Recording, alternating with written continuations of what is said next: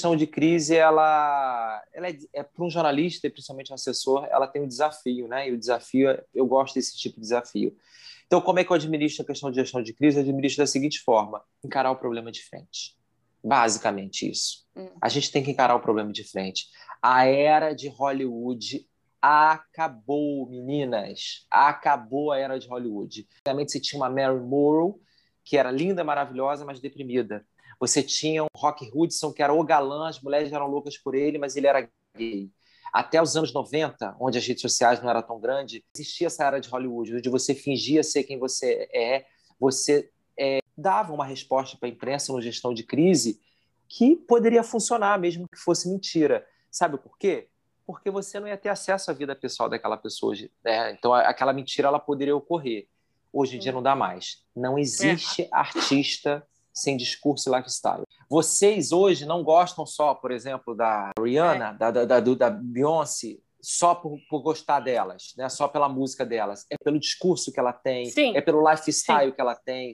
E o lifestyle, meninas, vai desde uma trança que ela coloca, um corte de cabelo, uma maquiagem, até um conteúdo. Então, ô, ô, ô Giovana, se eu tenho uma gestão de crise, por exemplo, com a VTube, primeiro que eu tenho que conhecer muito a VTube. E segundo, eu vou conversar com a Vitube e vou falar: aconteceu isso, a gente tem que encarar isso de frente e vamos lá. Sabe por quê? Se ela mentir, se ela contar uma história só para agradar, o fã vai perceber, porque o fã já sabe quem é ela.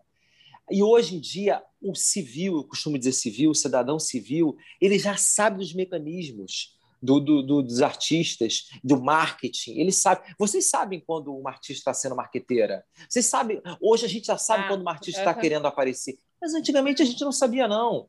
Até uma certa época a gente não sabia, não. Hoje a gente já sabe. Então, Giovana, respondendo a sua pergunta sem titubear, com precisão, gestão de crise, a melhor forma é encarar de frente.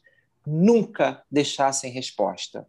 Nunca deixar sem resposta sempre tem que ocorrer resposta. Já teve um período que não responder era relevante, sim, porque quatro, cinco dias ou uma semana depois as pessoas esqueciam, não falavam mais sobre aquilo. Mas hoje em dia não dá mais. É muito fugaz, tudo é muito fugaz. O ódio é fugaz, o amor é fugaz. Né? Você escuta uma música de um artista que você nunca ouviu, você adora aquela música, a pessoa já está falando, eu amo fulana.